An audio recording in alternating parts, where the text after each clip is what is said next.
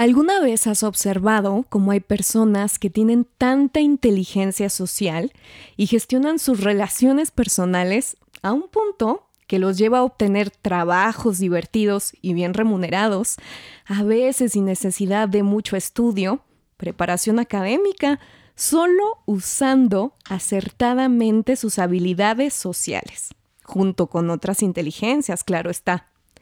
Hoy, ponte al tiro con tus habilidades sociales. Este mundo es tan complicado que nos obliga a andar siempre al tiro. Al tiro con el trabajo, al tiro con la pareja, al tiro con el dinero, al tiro con los amigos, al tiro con la vida. Pero no te preocupes, aquí te ayudaremos a ponerte al tiro. Esto es Al tiro con la Grauri. Comenzamos.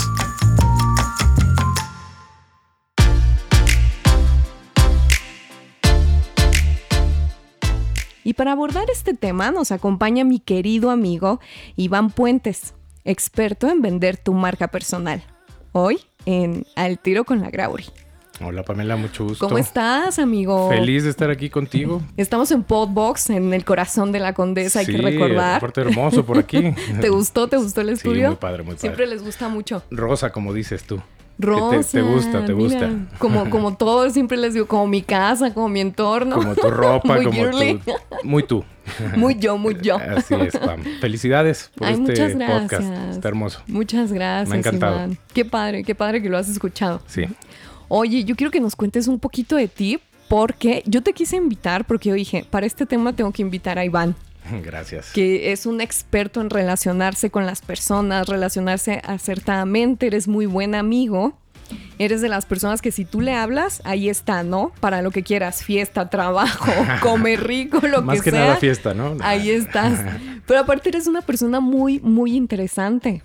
Gracias. Eh, tienes una historia de vida padrísima, vienes eh, de unos papás también muy interesantes, con una historia increíble, la historia de tu mamá, la historia de tu papá.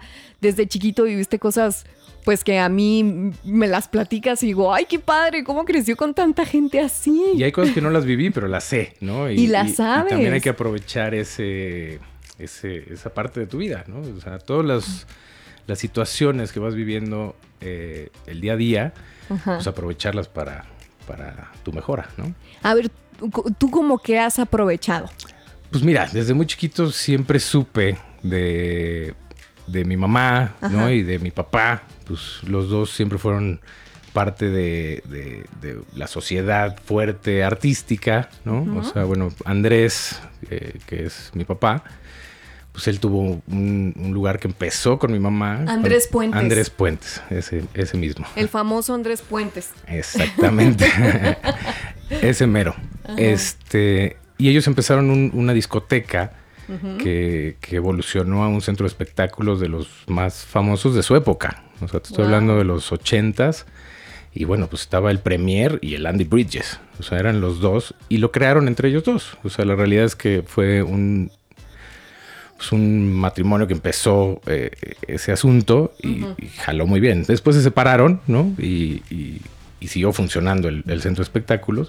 Y estuvieron gente de la Air Supply, este, Emanuel, Mijares, Lucerito. Ahí se presentaban. Ahí se presentaban. Y tú estabas chiquito y tú ahí te colabas. Pues yo estaba muy, muy chiquito. O sea, me acuerdo, pero, pero pues yo tenía cuatro años por ahí, ¿no? Y me acuerdo, o sea, sí era como, ay, ahí vi al artista, y vi, ¿no? Las firmas, tenían un cuarto con todas las firmas de los artistas. ¿Y las fiestas, oye?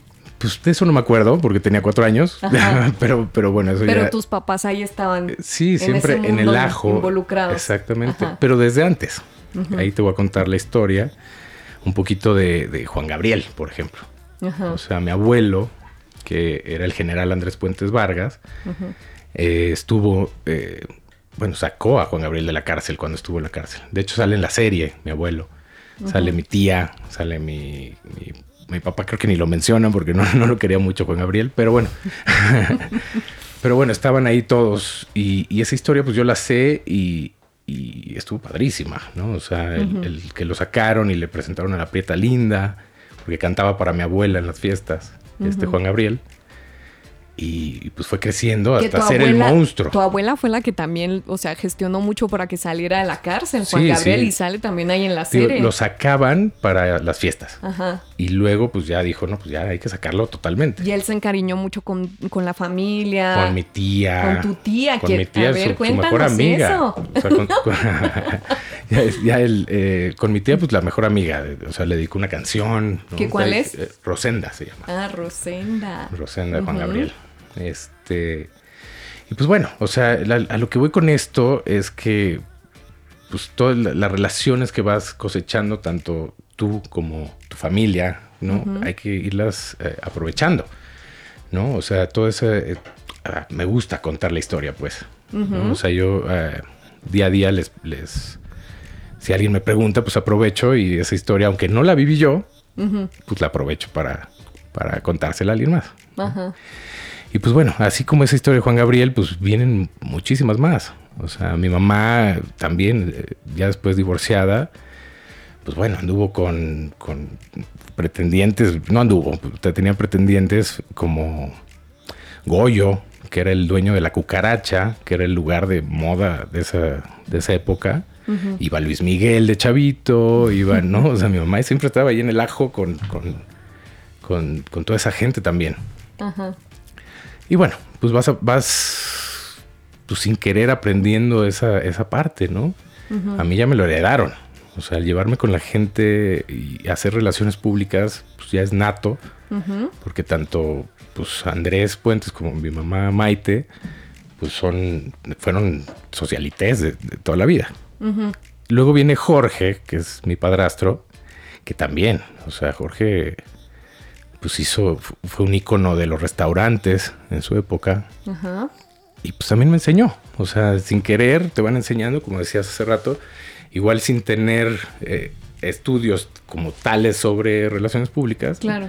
Pues los vas aprendiendo con la vida. Que, que la inteligencia social es una inteligencia que también es muy nata, ¿no? O sea, a veces crecemos, nacemos ya con ella, pero se exacerba mucho durante la niñez. O sea, ahí tú pusiste un punto muy importante que dijiste a mis padres. O sea, tú naciste en este núcleo, en este círculo, que fue de, cierta forma muy afortunado, también muy privilegiado. También, sí. Eh, en, cierto punto, ¿no? Si lo ves en cierto punto, dices que padre, estuviste rodeado de muchas personas que a lo mejor a ti te hicieron crecer como un niño más extrovertido, que no te, no te daba miedo platicar con nadie. Digo, nada te imponía, ¿no? Como, como a cualquier niño de provincia. O sea, a mí a los 10 años me hubieras puesto enfrente a un artista y yo me volvía loca con los niños de las novelas de esa época, ¿no? Claro. Y, te quedas así. Con Tatiana, no te hagas. por ejemplo, con Tatiana, o sea, veía el espacio de Tatiana y si me hubieran puesto Tatiana enfrente. Y, y ahorita que mencionas a Tatiana, fíjate, tú me contabas que Tatiana, por ejemplo, fue tu madrastra. Sí. Y tú estuviste tan involucrado en ese mundo, ¿por qué Iván no se hace artista? ¿Por qué no se hace un niño actor como lo es tu hermano mayor? Me parece que es el mayor. Sí, Andrés Puentes. Andrés, y, tú por qué no tomaste ese camino y tomas el camino de las relaciones públicas, restaurantes, pues todo esto? Fíjate que yo no me di cuenta de las relaciones públicas hasta mucho más avanzada ya mi, vida laboral. Pero yo me enfoqué más a los restaurantes por la pues, en ese momento mi, padrastro, que es también mi papá, Jorge, y mi mamá, pues se dedicaban 100% a los restaurantes. Entonces ahí fue donde yo eh, pues, me enfoqué a eso. ¿Y nunca te llamó la atención? La verdad es que no. O sea, todo lo que es el medio artístico, hasta un poquito de repele, ¿no? O sea, pero ya, ya, después pues, le agarré el gusto con las relaciones públicas. Pero no... No para dedicarte No para dedicarme, ¿no? Claro, porque lo conocías como de lleno y que dices, ya cuando lo conoces realmente dices, es, ah, caray. Es duro, es duro, el ambiente es duro, sí. sí, sí, La verdad es que sí, a todos los que conozco que, que han estado ahí triunfan es porque le picaron piedra. Claro. Y mucha.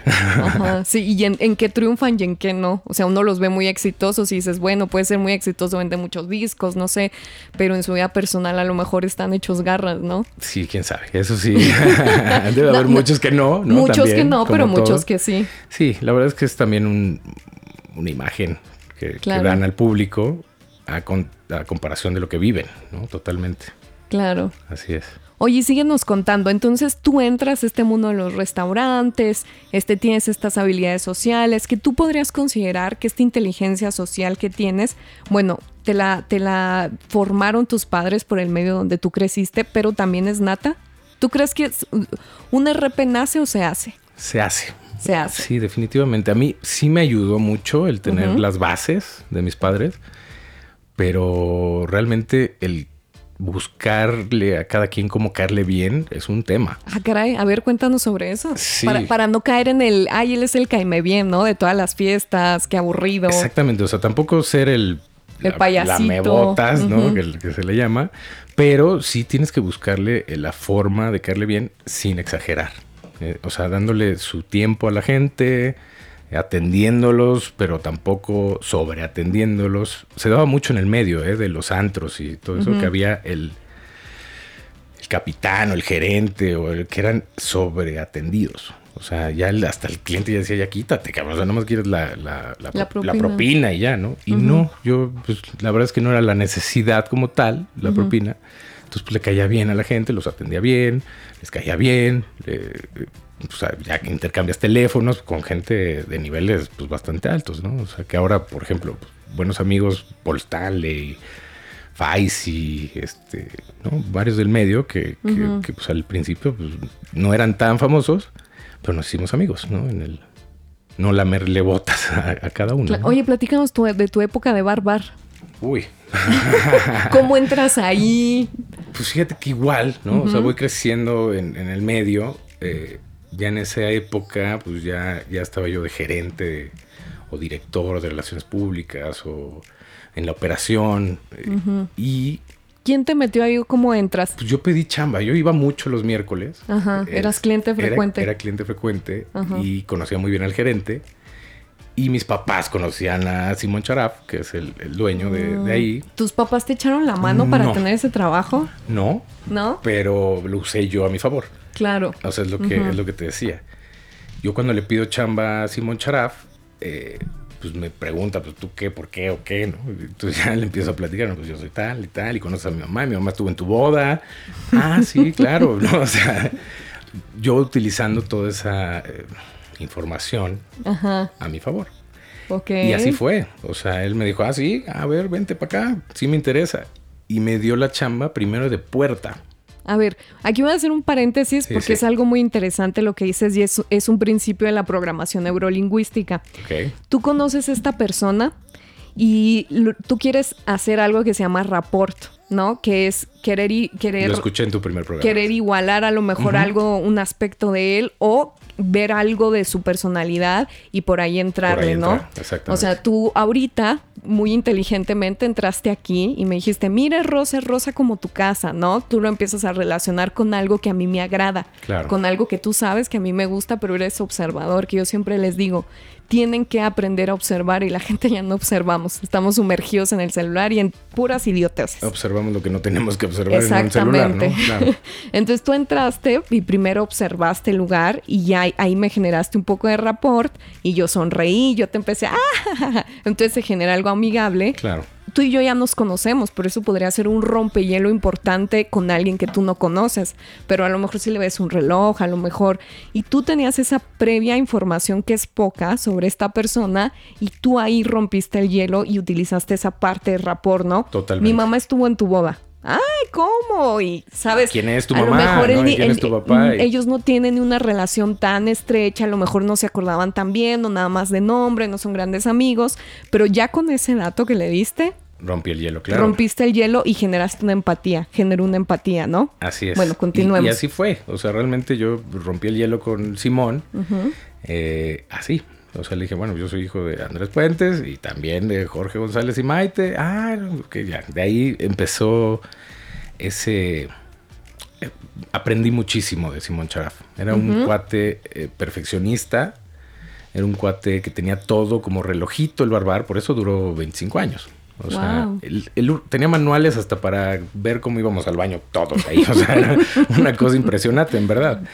El único que no tenía era qué pasaba si le daban un balazo a alguien ahí, ¿no? Oye, ¿te tocó lo del balazo? Gracias a Dios no. ¿No? Me, salí seis meses antes. Ay, no, qué bueno. No digo qué bueno. Sí, gracias a Dios, gracias a Dios no me tocó, pero, pero fíjate que sí a mis mejores amigos, porque yo los metí a trabajar al, barbar, o sea. Ok, pero cuéntanos un, así un fun fact del el barbar. Híjole. ¿Conociste a Belinda por ahí, sé? A Belinda, ¿Y qué claro, tal a los 18 años. pasó su, su, cumpleaños 18, lo pasó ahí y, me tocó ahí atenderle y estar con ella en su cumpleaños y, y pues sí, pues era que hay una, foto tuya ahí muy acarameladitos con Belinda. Eso no. La deberías de sacar ahora. No, no, no.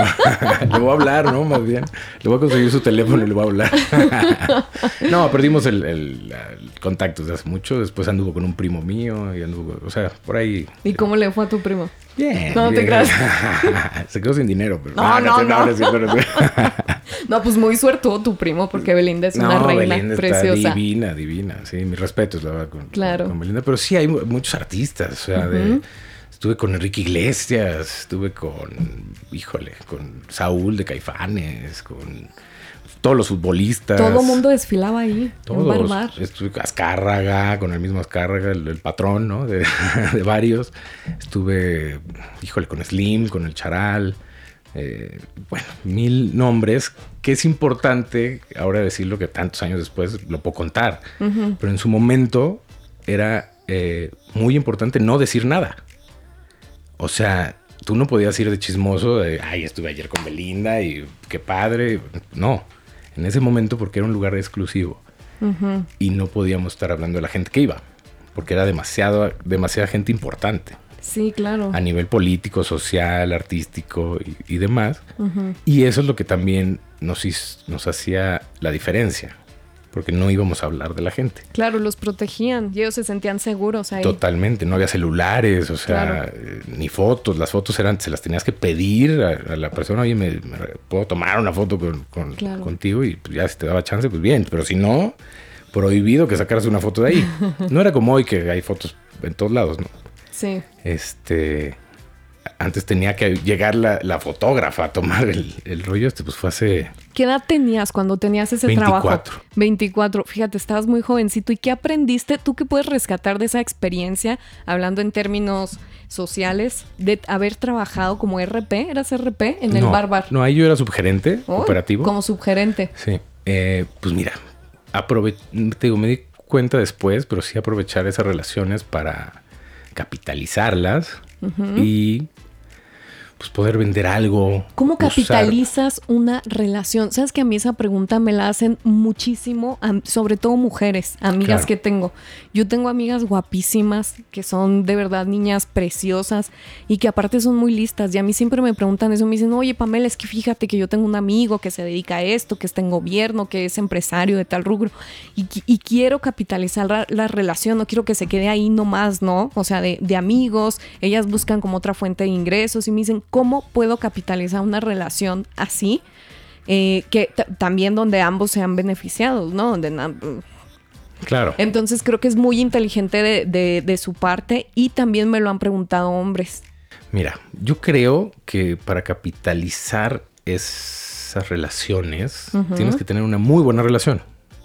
O sea, no es como, ay, ayer conocí a al presidente de BBB y, ya ahí lo quieras capitalizar, porque no, por ahí no va. Este es, son años de felicitarlo en su cumpleaños, son años de, ir a comer con una vez con una familia. Hay que invertirle. Hay que invertirle, sí. No puedes llegar y decir, oye, ya, hoy sí, ¿qué crees? Este, mañana necesito que me des una chamba. No. Claro, así son las relaciones personales. Tienes que hacerlas más allegadas y llega un momento en el que ya es mucho más fácil eh, pues decirle, oye, ¿qué crees? Traigo este business, ¿cómo ves? ¿No? O sea, a tu brother, ¿no? Ya dice, ah, pues claro, a ver, vente, vamos a hacer algo. Es muy, no es fácil, no, es este, como, como te digo, lleva tiempo. Porque tienes que ir cosechando esa amistad para que en algún momento pues ya puedas venderle algo o puedas este, que te ayude con alguna relación. Y, y creo que un punto importantísimo es ganarse la confianza de las personas también, ¿no? Que vean que eres una persona confiable, que eres una persona de fiar. Y creo que es algo que tú haces muy bien. Sí, fíjate que como todo, hay, hay partes malas. Hubo una temporada que pues me porté medio mal y empecé ahí a echar mucho. Como todos, como, como todos. todos, claro. y desgraciadamente perdí mucha de la confianza que ya tenía de mis clientes, porque pues, antes de eso yo, yo los invitaba donde fuera y iban, ¿sabes? Después de esta temporada que, tuve ahí mala, eh, pues me costó mucho trabajo recuperar la confianza. ¿Y cómo recuperas la confianza con tus clientes? haciendo bien las cosas. no, hay, no hay más. O sea, a ver, si te prometo que te voy a dar eh, un cubreboca, pues que sea el que me prometes. ¿No? O sea, y si quiero un perfume, pues que me llegue a tiempo, ¿no? O sea, si no llega, pues regresarle el dinero. O sea, siempre, eh, si le respondes a la gente con trabajo y bien hecho, te, van a, te van a tener la confianza. Y en ese momento ya, como dices, se rompe el hielo y puedes seguir haciéndolo. O sea, sí es súper importante no, no fallar, tener palabra. Es súper importante tener palabra. Y tú después de tantos años de haber tenido como esa época, no sé, de que uno está en la plena juventud, en la plena flor de la juventud y tuviste todas estas relaciones tan importantes en el barbar, en los años que pues era como muy seguro salir aquí en la ciudad y todo el mundo estaba de antro, todavía se podía salir. Este, hiciste tantas buenas relaciones, las empezaste a capitalizar. ¿Al día de hoy las tienes? Sí, la mayoría. Siguen. tengo muy buenos amigos de, esa época, eh, la mayoría, ¿no? O sea, te hablo de gente bastante de muy buen nivel. Digo, pues no los molesto porque pues hay cosas que como para qué, ¿no? Pero, pero cuando sale algo, pues sí, les, les hablo y digo, oye, brother, tengo esto. Ah, pues vente por acá, ¿no? O vete para allá. Sí, sí sigo teniendo muy buenas amistades de, esa época. Oye, ¿y tú qué opinas de la paciencia? Creo que, que en este em, ámbito donde tú te desempeñas, donde tú laboras, eh, ahorita comentabas, hay que tener buenas relaciones, cuidarlas. Ahí te voy a platicar algo súper importante que fue algo que viví hace, no sé, 15 años o algo así, cuando empezó Facebook. O sea, es súper importante porque antes de eso, realmente las relaciones, eh, las relaciones públicas eran personales. O sea, tenías que hablarle al cliente y tenías que decirle, oye, vente para acá, este, ¿no? Te invito un traguito, y, pero era, imagínate, a miles de personas a la semana que les tenías que hablar para que hubiera resultados. La evolución ya con Facebook se hizo menos personal, aunque te acercó más, pero es menos personal. Entonces se pierde mucho, mm, pues ese cuidado que te decía. Entonces yo sigo haciendo cosas de antes de Facebook. Claro. Les sigo hablando, les sigo escribiendo directamente, les sigo, eh, pues lo sigo cuidando y eso me sirve a que me sigan todavía. ¿no? Porque antes, digo, ahorita ya el Facebook pues, son seguidores, igual y ni los conoces, igual y... Yo, gracias a Dios, pues bueno, por ahí tengo más o menos cuatro mil y cachito personas en Facebook, pero las conozco. A todos. De, toda mi carrera de, de, antros y relaciones públicas. Claro. Habrá, yo creo que 200 que no conozco, ¿no? No me interesan no me interesa tener seguidores, por ejemplo. No, soy, no tengo tantos seguidores en, en, las otras redes. Pero tengo el factor de, seguir buscando gente pues, ¿no? Más que seguidores. ¿Y, qué, ventaja le verías ahora a las redes sociales como tú siendo como un RP y como empresario? Pues mira. Ya nos, ya nos marcaste una desventaja. Ahora una ventaja. La, pues la ventaja es que puede ser llegarle la información más rápido. ¿no? O sea, puedes hacer publicaciones y la gente las verá. Hay algoritmos de las redes que no deja que todo lo vean, pero, pero sirve, sí. O sea, puedes hacerles llegar la información, pero ya que les llega, tienes que hacer el approach para, para lograr algo en esa, en esa publicación. O sea, porque si nada más quieren que te vean, pues está padre, pues, haz algo bonito y hacer un TikTok padre y pues ya te van a ver. Pero si quieres lograr algo con ese TikTok, pues tienes que acercártele al, seguidor. O sea, realmente porque, pues sí, o sea, no sé. Tengo una muy buena amiga, Mane, de Acapulco Shore. Ella, conocemos. Ah, bueno, es mi super amiga desde hace muchos años. Este, la dejé de ver un poquito ya ahora con, tanto éxito que tiene. Pero ella, por ejemplo, pues capitaliza sus seguidores. O sea, ella ya tiene 14 millones de seguidores y vende, bueno, lo que se le da la gana, con fajas y con, ¿no? Ella lo sabe hacer muy bien, es una buena empresaria, ¿no? Por supuesto. Y se le acerca a sus seguidores. Todo el tiempo está ahí, ¿no? Y, permite que hablen con ella y ya se, ¿no? O sea, como está, es lo que yo digo, o sea, puedes tener millones de seguidores, pero si no los pelas, pues al final solamente van a hacer un like. Entonces, fíjate que, me gusta mucho lo que dices, como de volver a la vieja escuela. Sí. nosotros nos dedicamos a esta parte que, que es mucha relación humana, cuidar las relaciones personales, y tiene que ver mucho la condición humana también, ¿no? De las personas. Lo que yo siempre les digo, hay que ser observadores, hay que ver a las personas. Cuando platiques con alguien, hay que verlo a los ojos. Este, ya todo el mundo estamos así, ¿no? Con los ojos para abajo. Con el celular, sí. Muchos ya tienen problema de cuello, ¿eh? Con esto. Sí, de visión. De visión y de cuello. ¿sí? Claro. Y, y, es algo que, que, yo siempre, que yo siempre les digo a mí cuando mucha gente me pregunta, es que qué hago, ya me corrieron del trabajo, ahora con pandemia quiero emprender, este, ya sé, me voy a hacer TikToker, ¿no? O gente así muy joven y yo, Dios mío. cuidado. cuidado.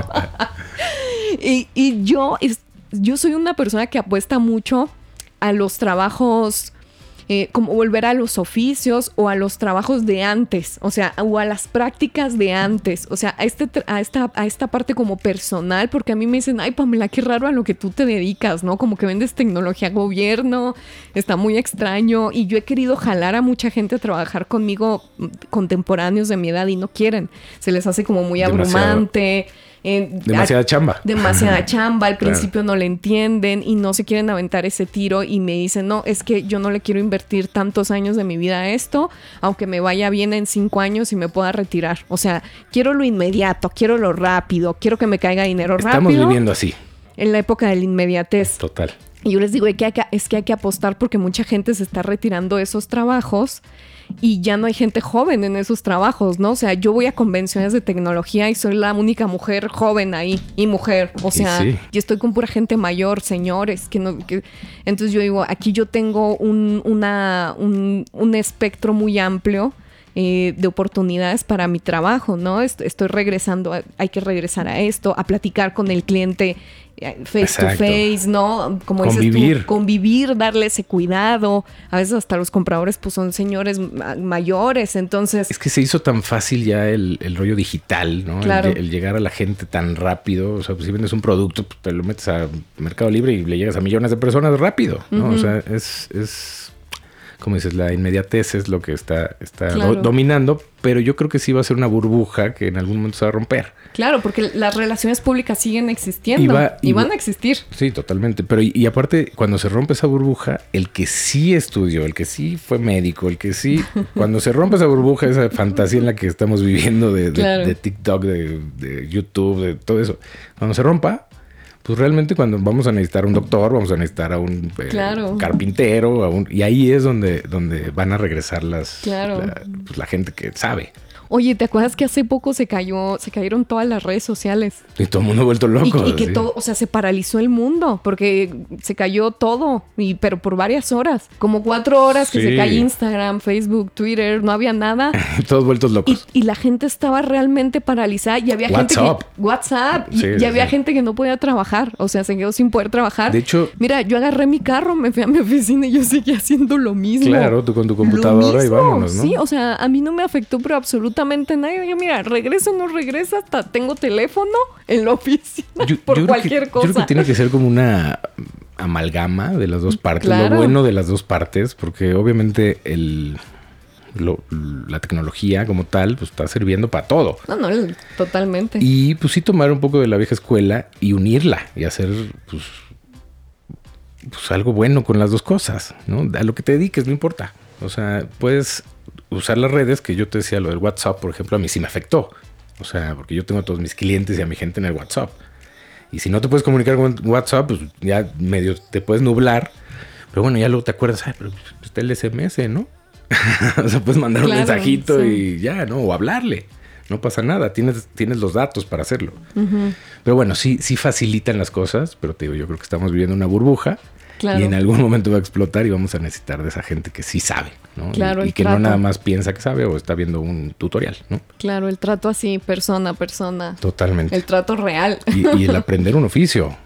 Claro, el, también. El carpintero que sepa agarrar la madera, o sea, ¿no? O sea, no más que, ay, es que vi un tutorial y pienso que sé agarrar la madera, pues no, a ver. Fíjate, y, y qué interesante, porque todo esto nos lleva a que, a que la mayoría de los jóvenes y de los niños de ahora están perdiendo esa habilidad social, porque las habilidades sociales también uno las adquiere en la primaria, en el kinder, en la secundaria, cuando uno se empieza a relacionar con la gente, ahí empiezas a, a, ¿Qué, asunto con estos, años de pandemia? Los, estos años de, pandemia, este, ahora los modelos ya son híbridos, eh, entonces creo que aquí también hay un, un espectro de posibilidad para la gente que se quiere dedicar a las relaciones públicas, porque yo de pronto quiero, quiero contratar a alguien de relaciones públicas para la empresa y me llega gente que no tiene como que ese feeling, ¿no? Con la gente, que ya se pierde. Eh, esto. O lo quieren hacer por medio de las redes. Exacto, exacto. No, yo quiero estar en mi casa sentada y, les mando un WhatsApp y no, es que tienes que ir a buscarlo y tocar la puerta y, que te vean y, crear esa empatía con la gente, ese vínculo, ese rapport que tú decías al principio. Y ahorita creo que se está perdiendo mucho eso con los jóvenes, con los niños de ahora, que esas habilidades sociales, esa inteligencia mm, eh, social se les puede ver un poquito atrofiada por este tema, ¿no? Y por muchos más, o sea, que están muy distraídos en cosas que no deberían de estarlo. Sí, o sea, entre la televisión, los jueguitos, del celular, el, ¿no? O sea, ya es mucho chisme, yo le digo, ¿no? Es como claro. por todos lados hay como chisme, pero no hay eh, cosas que hacer realmente. ¿No? O sea, en la vida real, ponerte, como te decía, del mismo carpintero, ponte a hacer la madera, o ponte a, estudiar medicina, ¿no? O sea, si quieres triunfar en este, en este asunto, pues ponte a hacer algo, aprender algo. Claro. No nada más, no nada más en lo virtual, sino en lo real. Claro. Y como primer consejo de primer paso a una persona que se quisiera dedicar a este mundo de las relaciones públicas, ¿tú qué les dirías? ¿Qué les aconsejarías? Pues mira, eh, que busquen a la gente. La gente no les va a llegar.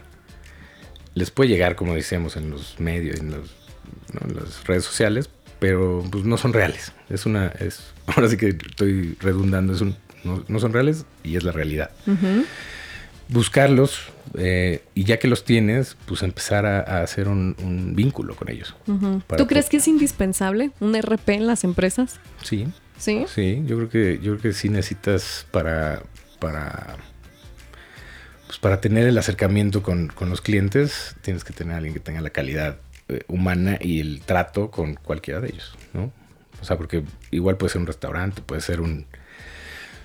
Eh, lo que sea, pero pues necesitas a alguien que, que te comunique a la directiva qué está pasando, ¿no? Claro. Que sea, que sea la, la, realidad, porque como te decía en las redes sociales, pues sí, se pueden quejar, se pueden, ¿no? y lo que sea, y se hace mediático, pero el que lo soluciona no es el, community manager, sino es un, relaciones públicas. Y tú, tú tienes una parte, o sea, ahorita trabajas como RP, pero también ya eres empresario. realmente ya no trabajo como RP. Más bien, más bien, más bien tú eres empresario ya. Llevo muchos años que ya no soy relaciones públicas, sí hago parte de, Ajá. pero pues sí, sí, como te dije, aproveché esas relaciones para, para crecer y hacer una, una empresa y, estar ahí al, día, ¿no? Claro. Pero sí, las relaciones públicas me sirvieron muchísimo hasta hace unos años. Ahora las utilizo a mi favor, como, como te decía. Que ese es el punto a lo que queríamos llegar en este podcast. ¿Cómo, cómo yo puedo gestionar mis relaciones personales para poder llegar a ser a lo mejor un empresario, ¿no? Para poder llegar a monetizar a lo mejor esas relaciones. Ok, conozco tanta gente, tengo tantas experiencias de vida, a veces nuestra vida es como un Lego y está todo desarmado, entonces hay que agarrar las piezas y empezarlas como a armar. Tienes que ponerle atención a la gente. Claro. ¿no? Saber qué y para qué te puede ayudar en tu vida. No importa si es para que te volen los zapatos, ¿no? O para que le vendas un, camión, ¿no? O sea, claro tienes que saber por dónde y a quién. Claro. O sea, a ver, tú eh, te gusta el rosa, ah, bueno, pues igual y, te puedo vender algo rosa, ¿no? O sea, y yo tengo ahorita el, el, teléfono iPhone Plus Ultra rosa, te lo voy a vender, ¿no? Igual y te lo doy en pagos, pero ya te lo vendí. Y es algo a lo mejor que yo necesito, y ahí es una cadena de favores. Exactamente. Claro. Y, pero sí es buscarle a cada quien lo que te puede aportar y lo que tú le puedes aportar. Eh, eso es importante, aclararlo. Así es. Para que no se vea así como tan ventajoso, ¿no? así como de, ah, no, vamos a ver sí, qué necesitamos tienes que de la buscarle gente. la, la- Sí, no, exacto. Que, O sea, to- que todo esto es redondo, como la economía, como Total. todo es redondo. O sea, yo te sirvo para esto y tú me sirves para esto y es, ayudarnos y crecer juntos, ¿no? Claro, sí, creo que los RPs tienen como esa capacidad de unir varios puntos. Varios puntos que parecen estar como muy separados, tienen esa capacidad como de unirlos al final del día, Sí, sí, sí, sí. ¿no? Y- conectarlos, Y es por lo mismo, conectarlos. te vuelves psicólogo. Al, al Exacto. hacer relaciones públicas te vuelves psicólogo. Yo pues, muchos años fui psicólogo de muchos. Entonces escuchas tanto a la gente y se abren a, a- a ti que, como dices, no, no usarlo para el mal, porque pues te- hay muchos que lo harían. Pero si lo usas para el bien, es un ganar-ganar siempre. Exactamente, y así tú las puedes gestionar, las puedes monetizar y, y pueden ser Y muy mantenerlas. beneficiosos. Y mantenerlas. O sea, que es lo más importante. O sea, tienes que mantener a esa gente contenta y a tu favor. Porque también es es la otra parte. O sea, si, si esa gente, lo- los que te apoyan y así, les fallas, ellos mismos te van a, te van a, a hundir. claro. ¿no? O sea, he sabido muchas RPs y así que tuve de amigos en su momento que terminaron mal. Porque, porque le fallaban a la gente y le robaban a la gente y le, ¿no? Y te pido prestado, pero pues ya no te lo pago. Y ahí es donde, donde Sí, no, no, no es gente confiable. Un exactamente. RP debe ser una persona muy confiable. Total. Y bueno, mira, yo aquí siempre les hago una pregunta, como aquí siempre nos están visitando hombres, hombres interesantes, inteligentes, con puntos de vista muy distintos y no dejan de ser interesantes, pero siempre les pregunto qué es para ellos el éxito. Para Iván, ¿qué es el éxito? De acuerdo a su cosmovisión de la vida, a sus valores, a sus preceptos. Pues mira, yo creo que el éxito eh, suena trillado, pero es la felicidad. Mientras tú te sientas feliz con lo que haces y con lo que tienes, ese es el éxito. Puedes llegar a, a ser el magnate más cañón del mundo, pero no feliz. ¿Y como para qué? ¿No? Entonces yo creo que sí, eh, capitalizar, como decíamos todo este tiempo, y hacer todo para ser feliz. O sea, si tienes, si ganas tres pesos, pues con esos tres pesos ser feliz.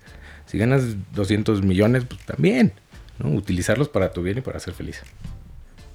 Y para tu gente. Según yo, o sea, también es importante cuidar a tu gente y a tu alrededor. Claro. Así es. Te agradezco mucho, amigo, que hayas venido hoy. Es un gusto. Nos aportaste mucho No, hombre, aquí estoy cuando quieras. para una masterclass de marca personal.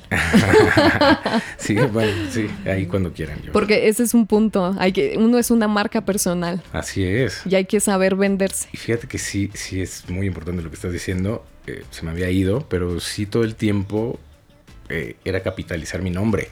Claro. ¿no? O sea, yo para todo, Iván Puentes, Iván Puentes, mis tarjetas y estar todo el tiempo y que la gente se acuerde de ti. Eso es. Claro, eso es ¿dónde consigo esto? Háblale Iván Puentes. Exacto. Él, él te Ahora puede me ayudar. pasa eso, ¿no? Ahora Claro. me pasa eso. Pero en su época, pues yo les decía, no, yo soy Iván Puentes, ¿no? O sea, para que, para que, bueno, que por ahí a mi mamá no le gustaba que, que nada más dijera Puentes, porque soy Iván Puentes Ay, del sí. Castillo. Sí, a las mamás siempre les pasa eso. Yo por eso pegué mi nombre, mira. Yo lo voy a Lo hacer. fusioné.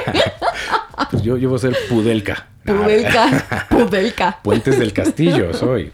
Es muy largo y yo, pues en mi mente era demasiado largo para estarlo diciendo a todos, ¿no? Claro. Pero entonces se cortó a Iván Puentes y la gente se acuerda de ti. O sea que eso es súper importante, la marca personal. Trabajarla. Sí, totalmente. Claro. Pues muchas gracias, amigo. Que se pongan al tiro todos. Total, sí, pónganse al tiro con las relaciones. Con las relaciones personales, con las relaciones públicas y con su inteligencia social. Creo que es básico. Totalmente. Y ahorita hay mucha oportunidad, eh, creo yo, en ese ámbito. Pues otra Mucha vez, oportunidad. otra vez vamos a convivir con la gente, ¿no? Exacto. Estuvimos encerrados tres años. Exacto. Hay que salir y conocer Sí, y, sí. y echarle agüita a las relaciones. Claro, ¿no? y un buen relacionista se gesta en eso, en un buen, en un buen eh, empresario, un empresario exitoso. Totalmente. Un empresario exitoso para ti, un empresario feliz. Así es, muy feliz. Muy feliz. Gracias a Dios. Y pues pónganse al tiro, amigos. Llegamos al final del episodio de hoy. Espero les haya gustado un montón. Recuerden que estamos aquí en Podbox, mi casa, en el corazón de la condesa. Pónganse al tiro con todo, pónganse al tiro con la vida, pónganse al tiro con amor, con sus relaciones. Sépanlas trabajar bien y pónganse al tiro porque nos vemos en la próxima. Gracias por escuchar un episodio más de Al Tiro con la Grauri. Te esperamos la próxima semana.